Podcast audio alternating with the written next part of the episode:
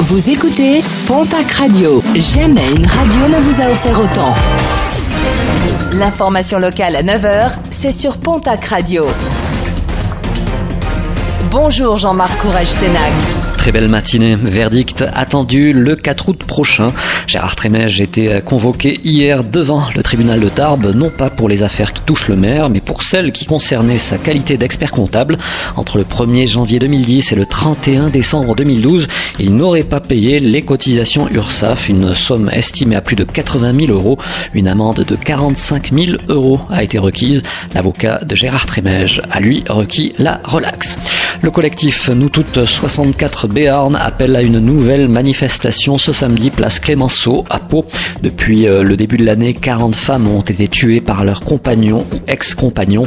Afin de garantir la sécurité de toutes et tous, le rassemblement se fera de manière dispersée sur l'ensemble de la place. Un coup de pouce à la filière aéronautique. Le gouvernement a annoncé hier un plan d'aide de 15 milliards d'euros.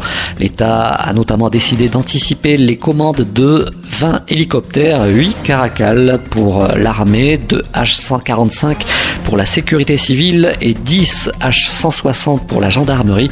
Une bonne nouvelle pour le groupe Safran et notamment les sites de Borde et de Tarnos qui en fabriquent le moteur. La réouverture aujourd'hui de l'écomusée de Marquez dans les Landes après deux mois de fermeture liée à la crise sanitaire. Le site rouvre ses portes au public avec des visites et programmes aménagés afin de faire respecter les gestes barrières. Pour l'heure, uniquement trois bâtiments seront accessibles. Les équipes de l'écomusée espèrent un retour à la normale dès le 27 juin prochain.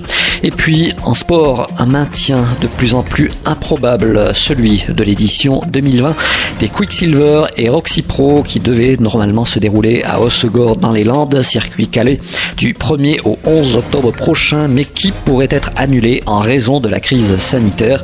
Une réponse définitive sera connue d'ici 15 jours, début juillet, grand maximum.